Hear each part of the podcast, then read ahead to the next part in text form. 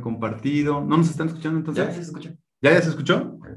A ver, fíjate bien ahí en la transmisión. ¿Sí nos están escuchando ya o no? Esto es parte de los problemas que tenemos, ¿eh? No se preocupen. ¿eh? No, todavía no nos escuchamos. No nos escuchamos. Compartido. ¿No nos están escuchando? Ya. Eh, ¿Ya, ya se escuchó? ¿Ya nos están escuchando? A ver, fíjate bien ahí en la transmisión. Perfecto. Entonces, ya que ya nos están escuchando, entonces ahora sí, danos la explicación del por qué estamos transmitiendo en vivo, cuál es la intención de este podcast. Bueno, este, buenas noches. Ah, ¿Por qué estamos aquí? ¿Por qué estamos en este formato? ¿Por qué lo cambiamos tan radicalmente de la forma en lo que teníamos? Eh, es muy simple. Eh, nuestro editor es un inútil. es que no, se pone a chambear, o sea. No, no, no, no. Ocupado ahorita, anda en otra onda que no es esta. No, no sabemos el por qué. Se desapareció y decidimos hacerlo así porque el canal se quedó muy solo. Bájalo, volumen. Ajá. Sí, sí, sí, ya. Sí, sí, sí, se quedó muy, muy asolado y dijimos, pues vamos a darle un poquito más de contenido a la gente, ¿no? Digo, es lo que quieren. Por eso está esto. Por eso creamos esto. Un saludo aquí a los que nos están viendo, que es Alexis Garmar y otro inútil. Saludo a la banda, aquí a los que conocemos y todo. La intención entonces de este podcast es hacer alguna revisión de algunas cosas que a nosotros nos gusta, que nos llama mucho la atención. Eh, si ustedes saben, los que nos conocen, los que conocen al canal, esos 123 suscriptores que tenemos, que es con los que estamos iniciando, pues somos fanáticos de dos cosas. De la primera, del básquetbol, que es una pasión que tenemos en conjunto. Aquí está demostrado con nuestros jerseys. Y la segunda, somos fanáticos de los sneakers, somos fanáticos de los tenis, somos fanáticos de los tenis de básquetbol, Exactamente. particularmente. Entonces, el día de hoy tenemos una revisión muy especial, muy sencilla.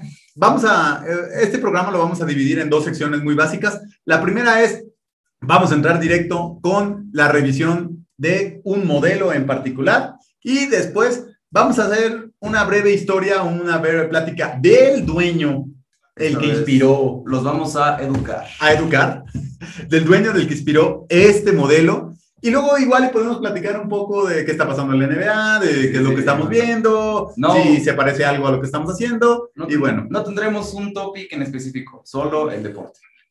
Eso es el básquetbol, básicamente. De lo que se trata. Entonces, un saludo también a toda la gente. Por aquí nos está saludando Abraham Rico, ¿sí? Entonces, eh, nos dice que un saludo también que para esta playera de los Lakers. Bueno, yo soy anti-Laker, pero respeto a LeBron James, entonces lo vamos a respetar, pero para el próximo programa que a lo mejor, pues miren, traemos ánimo, a lo mejor mañana grabamos o a lo mejor en dos días, no sabemos. Esperemos que sí. Les vamos a estar avisando todos los días a ver si vamos a grabar. Habrá contenido. Va a haber contenido. ¿Qué te parece si iniciamos de una vez con nuestro plato fuerte del día de hoy? Les queremos presentar este modelito, ¿sí? Patrocinado por la marca Fila. Y dinos, dinos, ¿de qué se trata esto, Luis Bueno, como ya comentamos, esto va a ser una, una, pequeña review, un, pequeña, un pequeño vistazo a los diferentes pares de tenis que poseemos. Esta vez les traemos de, la parte, de, parte de la marca de fila unos tenis bastante especiales, bastante míticos de la era de los noventas. De un jugador igual, bastante mítico, noventero. Cuidado con el ¿Les parece? Miren, vamos a... Lo ponemos así para que vean ustedes todo el, el review y y sobre todo el famoso unboxing. Adelante. Tenemos aquí el Lila Grand Hill 2. Modelo lanzado originalmente en 1996, obviamente para el gran jugador leyenda de, los Detroit Pistons, Grant Hill. Sí. Este modelo particularmente es una reedición, ¿verdad? Exactamente, es una reedición que salió hace, hace aproximadamente tres años. Tres años. Vean, si quieren lo muestro yo para que vean. Aquí tenemos el logo principalmente, si, como ustedes pueden notar, el logo de Grand Hill. El logo simula Grand Hill haciendo un jump shot con el logo de fila en la parte de abajo, muy mítico, muy retro. Y las dos L significan un 2, por eso es el Grand Hill 2, ¿verdad? Exactamente. Este modelo tiene una particularidad, miren, es el modelo eh, Archive. Archive, así se llama eh, otros modelos tienen la F de fila. Miren, aquí pueden ustedes notar perfectamente también este broche trasero. Mientras yo lo voy moviendo, explícanos, Chino, cómo funciona esto. Entonces, estos son una, ¿cómo se dice? Una cinta para proteger el tobillo, para apretarlo, porque pues los deportistas del básquetbol. De alto rendimiento. de alto rendimiento. Eh, son muy propensos a lesionarse del área de los tobillos. Oye. Sí. Y además, miren, si ustedes se dan cuenta, tiene una forma aerodinámica. La intención es como simular una especie de carro de carreras, precisamente. Por eso tiene estas líneas que son de charol. En este caso, nosotros tenemos, es un modelo es una variante, no es el modelo original. Sí, realmente el modelo original es no tan distinto, pero sí tiene algunos detalles. Sí, por ejemplo, algo que a nosotros nos gustó mucho cuando adquirimos este modelo fue este, la parte de la lengüeta. Ustedes la pueden aquí observar. Tiene una especie de broche en la parte de arriba que nos ayuda para el ajuste. Además de que el símbolo de fila está recalcado y además este, es en charol, ¿sí? Y la parte interna, pues es demasiado cómoda. Incluso, miren, todavía trae hasta su protector. Vean ustedes qué padre está el interior, si lo alcanzan ustedes a apreciar, el interior del tenis, la, la plantilla nos demuestra diferentes partes, ¿sí? Aquí lo podemos nosotros observar. Y como ven, a mí la parte que más me gusta, te voy a decir, eh, voy a platicar un poco de historia rápido. Estos tenis los tuve yo en el año 98, más o menos, 97, 98. Y aunque no me lo crean, estos tenis los utilizaba yo para ir a correr. Como en esa época no, este, no era yo muy experto corriendo, los llegué a utilizar para ir a correr más que para ir a jugar, porque tenían una amortiguación muy buena y yo corría en pista. Entonces, fíjense hasta dónde ha cambiado la tecnología. Pero aquí lo que es muy padre, para, desde mi punto de vista, es la estructura del tenis, ¿verdad? Sí. ¿Tú qué opinas? Este... Bueno, no tú no has jugado con ellos, ¿verdad? No, no, no. Es, yo creo que sería muy complicado jugar con ellos debido a, la, a lo pesado que pueden llegar a ser. Los tenis noventeros y los tenis de los 2000 son muy característicos en el hecho de que tienden a ser muy, muy pesados. Sí, es que ese es un problema que tienen los tenis. Los voy a poner aquí para que se sigan viendo mientras seguimos aquí transmitiendo. Sí, sí, aquí miren, aquí está y aquí se puede, nos pueden seguir observando mientras seguimos la transmisión, hablando un poco de ellos. Sí, fíjense, ese es un problema que tienen los tenis noventeros, tienden a ser muy pesados. Pero bueno, a todo esto explícanos, ¿quién es Gran Hill? Ok, uh, Gran Hill, leyenda de los Detroit Pistons, tal vez a algunos no les sonará el nombre, pero decían que podía haber sido el sucesor de Michael Jordan. ¿Frank Hill viene de qué universidad? Ah, de la Universidad de Duke, exactamente. Vamos a inaugurar una sección que se llama, esta sección se llama Odín sabe cosas. Entonces, todo lo que yo le pregunte, él lo va a responder. No creo que porque se lo practicamos antes, él lo sabe, ¿no? Entonces, ¿de dónde viene Gran Hill? Gran Hill viene de la Universidad de Duke, junto, junto con algunos otros jugadores, por ejemplo, Chris Webber. No, Chris Webber no viene de Duke. ¿Chris Webber no viene de Duke? No, Christian Ledner. Christian, ah, Christian Ledner, me equivoqué, perdón. Incluso es de la misma generación de Christian Ledner y hubo un detalle ahí, el por qué Gran Hill no fue al Dream Team y sí fue Christian Ledner. Pero lo que pasa es que tengan en cuenta que hay una cosa, Christian Ledner era muy guapo. Todos odiamos a Christian Ledner, ¿de qué hablas? Pero era muy guapo, entonces había una disyuntiva, no se sabía si en un momento dado iba a ir Christian Ledner, Gran Hill, o podía en un momento dado ir el Chuck. Y obviamente, para que no hubiera competencia, decidieron que fuera Christian Ledner, porque de los tres era el que tenía quizá el menor nivel, pero tenía la presencia y el carisma que se necesitaba en el Dream Team. Tenía la imagen que la NBA quería demostrar en ese momento, un blanco atlético que tenía buena cara. En el 1992, ¿verdad? En el, 1992. en el primer y único Dream Team. Los demás todos son malas imitaciones. Sí, sí, sí. No, no, hay, no hay punto de comparación realmente. El Dream Team es el mejor equipo que la NBA pudo haber juntado en toda la historia. Y Grant Hill, si mal no recuerdo, está entre dentro de las primeras tres selecciones del draft, si mal no recuerdo. ¿No es la primera o si es la primera? No recuerdo, ¿eh? Pero está dentro de las primeras selecciones del draft porque, insisto, en ese mismo año llega Grant Hill, llega Christian Ledner y llega Shaquille O'Neal. Exactamente. Y Shaquille O'Neal, si mal no recuerdo, es la primera elección del draft. Entonces, era algo impensable el por qué Shaquille no fue al Dream Team y sí fue Christian Ledner y en el tercer lugar quedó Grant Hill. Además, tú sabes por qué Grant Hill decidió irse por esta marca y no por Nike o Adidas. Ah, le ofrecieron, ellos fueron los primeros que le ofrecieron un contrato justamente cuando estaba en la universidad. Grant Hill ni siquiera había llegado a la NBA cuando ya tenía un contrato con esta marca. De hecho, actualmente, hace más o menos tres años, le firmaron un contrato de por vida a la marca. Claro. Esa es la razón de, la, de las muchísimas reediciones que hubo en los últimos tres años. Por ejemplo, los Shaq, que también salieron hace poquito de la, de la marca de Reebok. Y pues lo mismo Grand Hill. O también los Sunser, los de Allen Iverson. Sí, los de Reebok de Allen Iverson también. Como tienen contratos de por vida los jugadores, entonces las marcas aprovechan y además juegan con nosotros. Yo tengo más de 40 años. Entonces, tengo en este momento el poder adquisitivo que no tenía cuando tenía su edad. Por consecuencia, no me pude comprar los tenis cuando tenía su edad, pero ahora sí me los puedo comprar y estos son míos, que no se los presto, por cierto.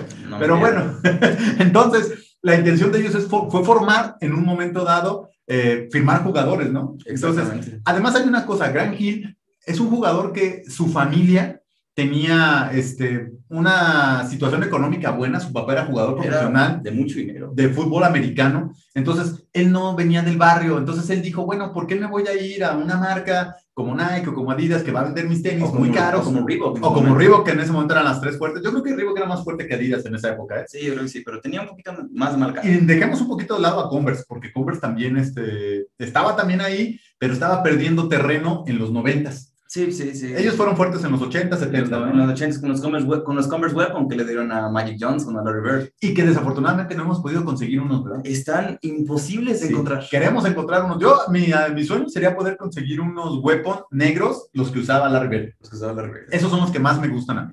Pero acuérdense que hubo un momento que también estaba Mark Aguirre, que estaba precisamente Larry Bird, Isaiah Thomas.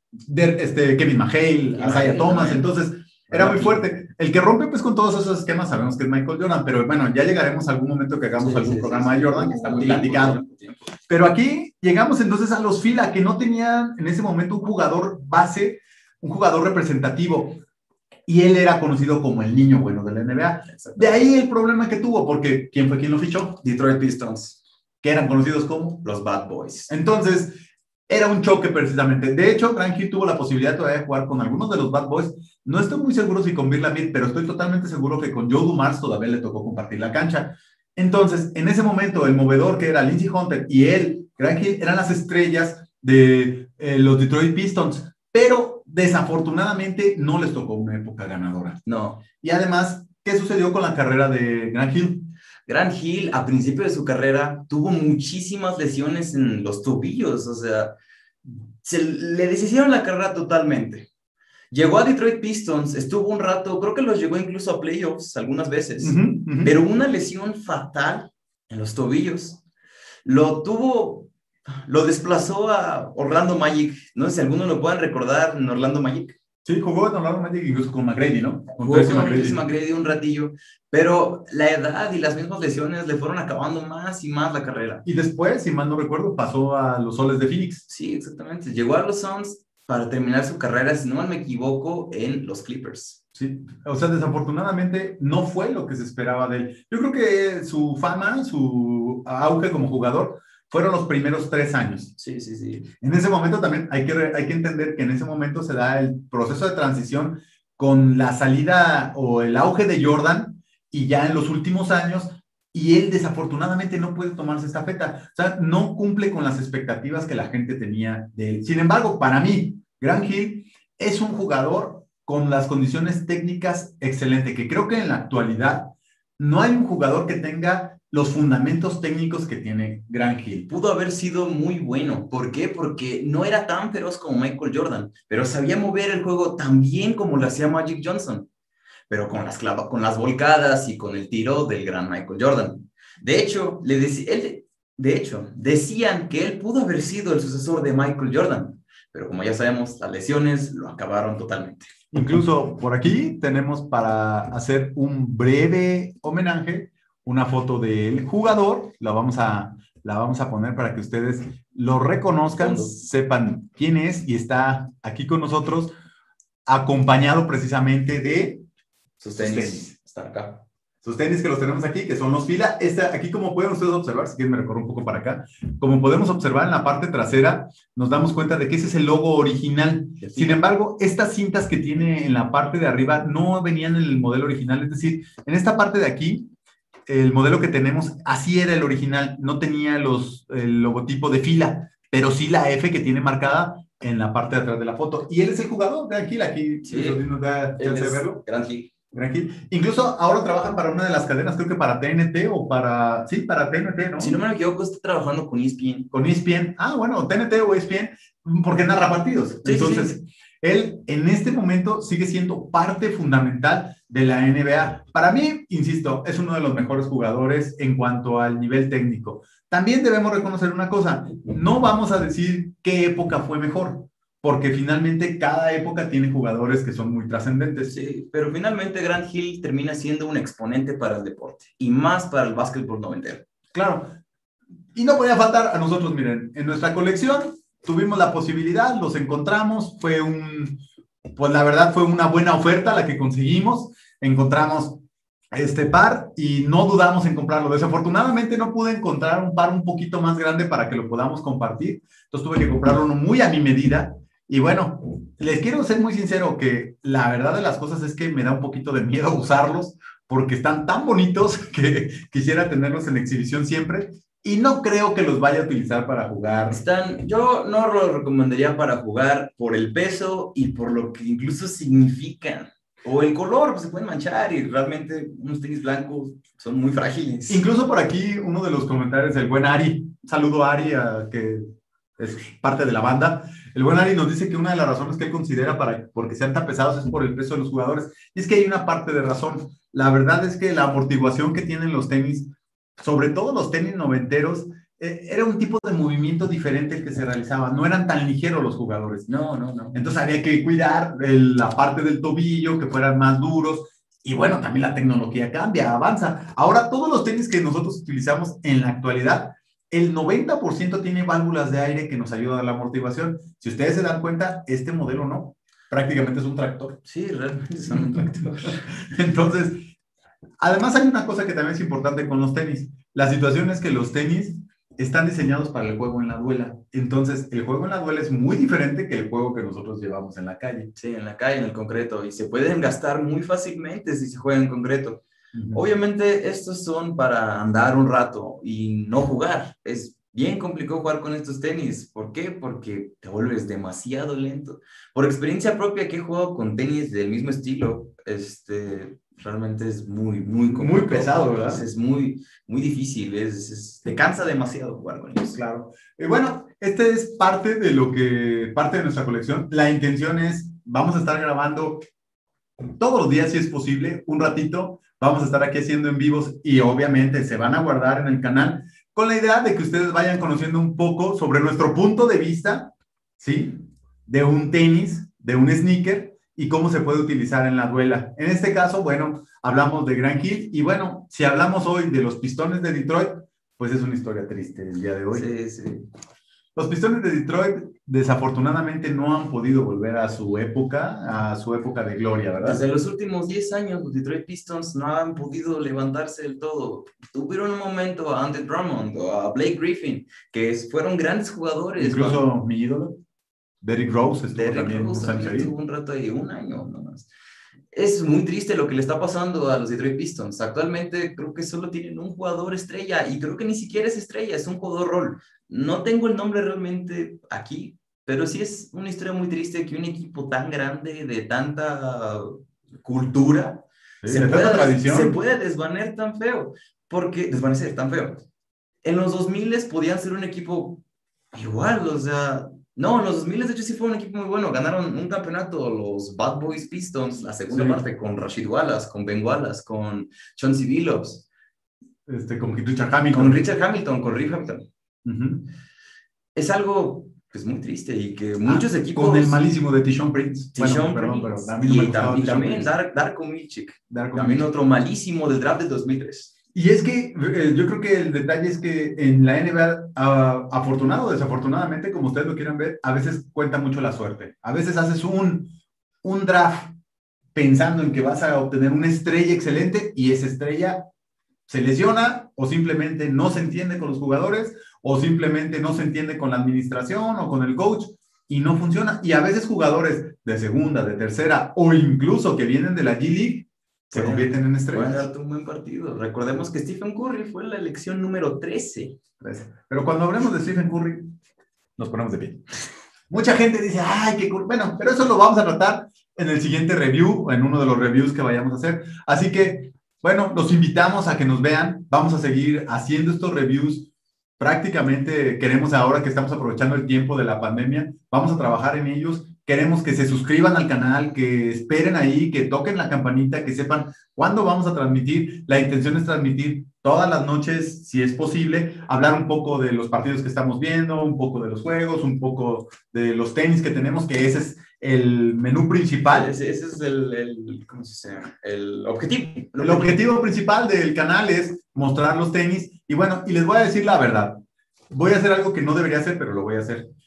El costo de estos tenis, para que vean que sí es posible encontrar tenis baratos, fue de 1,600 pesos. El costo ronda más o menos entre los 1,600 a los 2,500 pesos, dependiendo de la edición que vayas a comprar. Yo tuve la fortuna de encontrar una edición que me costó 1,600 pesos. ¿Cuánto serían dólares? Más o menos, más o menos 80 dólares. 80 dólares, sí, 80 dólares. O sea que si se ponen las pilas y los buscan, nuevos en su caja, como ustedes los pueden ver aquí, los tenemos. Con cubrepolvo. Con su cubrepolvo, con la edición de Gran Hill, todo en 1,600 pesos. Entonces, no se trata de que gasten mucho dinero, se trata de que casen las ofertas. Y además, yo les voy a dar un consejo, el más importante de todos. Lo sacamos de un canal de YouTube que precisamente se llama El Up. Dicen ellos, su lema, pisados se ven mejor. Hay que usar los tenis. No hay que comprarlos para guardarlos en un escaparate. Es como comprar un león y tenerlo en un zoológico. Hay que usarlos. Los tenis se tienen que usar porque finalmente es lo que le da vida al sentido de tenerlos. No tiene ningún caso tenerlos guardados. Yo les prometo que ahora que los use voy a subir una foto a mis redes sociales para que nos sigan. Síganos en nuestras redes sociales. Yo soy Odín Hernández. Tú en tus redes sociales eres... Yo soy eh, Instagram, soy Odín barra baja HDZ. Y además Obviamente nuestro canal, que es Odin Reviews, bueno, no es mi canal, es, su canal, Y yo estoy, es su canal y yo estoy haciendo una colaboración con él. Y esa es la intención. Hay que pisar los tenis porque, como dicen en el Aesop, pisados se ven más chidos. Y la intención es que siempre tengamos tenis pisados. Y bueno, eso sería, vamos cerrando la sesión, no, no sé si hay algo más. Voy a saludar aquí, por ejemplo, Mati Leo nos saluda, dice saludos Odines, otro inútil que es tu amigo, dice que si no conocemos el Converse que hizo Axel Rose, fíjate que yo en los Converse me considero un ignorante. Conozco muy poco de la historia de los Converse. Es complicado saber un poco la historia de los Converse. Se dedicaron más bien a los tenis para skaters. Sí. Ya a fin finales, ¿por qué? Porque, porque los Converse All-Star también fueron usados en la NBA en los 60s, en los 70s, fueron los primeros Converse, digo, los primeros tenis que un jugador utilizó. Will Chamberlain los utilizó. Entonces, desconocemos muy poco. Ahorita están otra vez eh, este, buenas, nuevas ediciones. De hecho, yo estoy a la cacería de unos Damon Green. Damon Green trae, está utilizando Converse a partir de este año y estoy buscando la manera de conseguir algún par. Sin embargo, les digo, son luego pares muy caros. Otra cosa que les quiero decir, todos los zapatos que estamos aquí mostrando, si a alguno de ustedes les interesa algún par, márquenos y a lo mejor hacemos negocio. Contáctenos en las redes sociales y ya veremos qué precio le podemos dar. Sí, si alguno de ustedes dice, ah, me gustó mucho los fila y nos llegan a un precio, bueno, nosotros podemos a lo mejor negociarlo. Si, o si tienen alguno que a nosotros nos llame la atención, adelante. No hay problema, estamos abiertos. Estamos abiertos a cualquier posibilidad. Y bueno, terminamos entonces esta primera edición, este primer podcast con este nuevo concepto que tenemos de Odins Reviews Podcast. Y espero, déjenme entramos a nuestra cortinilla principal. Y espero que les haya gustado, que les haya llamado un poquito la atención. Si no les gustó, quiero que le echen la culpa al editor. Si el editor dice, no, es que me gustaba más el otro formato, que hacían historias, videos, ok, yo les voy a dar un consejo. Siéntense, pónganse sus audífonos, Pónganse en su consola, pónganse a jugar, pónganse a jugar Fortnite, pónganse a jugar, ¿qué otra cosa? Ya, Fortnite ya ni se juega, ¿qué? Tú, que Warzone, lo que quieran, nomás escúchenos. Y escúchenos, no tienen que vernos, bueno, a mí sí, porque soy muy guapo, él no es tan guapo, pero yo sí. Entonces, nos pueden, no tienen, no, tienen, no tienen que vernos, simplemente escúchenos y con eso nosotros vamos a sentirnos totalmente conformes. Además, inviten a sus amigos, a toda la raza basquetbolera que conozcan. Nosotros estamos aquí en Morelia. Si tienen alguna intención, como les decía, contáctenos en nuestras redes sociales. Por ahí al final del video vamos a dejar también el número de WhatsApp por si quieren la revisión de algún par.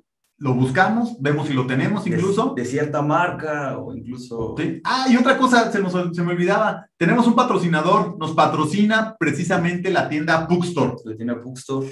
Bookstore. Exactamente. Bookstore. Sí, el buen Chris, que es el que nos patrocina, él nos apoya. Y si van a la Bookstore, digan que van de parte de Odin's Review Podcast, podcast Odin Reviews de Tenis y él les va a dar un descuento de mi parte. No les voy a decir lo prometemos, Lo prometemos, no sabemos el precio, pero es un Pero ya hemos, ya tenemos este, varios, varios compañeros que han ido a la tienda y cuando llegan a la tienda dicen que nos han visto en el canal y él les hace un descuento. Entonces, tenemos esa garantía, él tiene el compromiso y bueno, pues con eso, no sé, ¿quiere decir algo? Esperemos verlos la próxima noche, tal vez no a la misma hora, pero ojalá que los veamos pronto porque realmente yo espero que me hayan extrañado. Yo lo espero, no, no sé qué es lo que yo significo para sus vidas, ¿sabes? Obviamente. Entonces, sabemos que les. Yo aquí estoy acompañándolo, vamos produciendo el programa, pero finalmente creo que este, es, este formato, creo que va a tener el éxito que nosotros estamos pensando. Yo creo que nos va a ir bien y sobre todo, no lo hacemos por ser famosos, simplemente queremos enseñarles cuáles son nuestras dos pasiones. La primera, los sneakers. Bueno, la primera es el básquet y la segunda, los sneakers. Los sneakers. Bueno, nos vemos en la próxima edición. Pórtense bien, se bañan. Sí, sí, sí. Sobre todo, gracias a todos los que nos escucharon, ¿sí? Visiten la bookstore.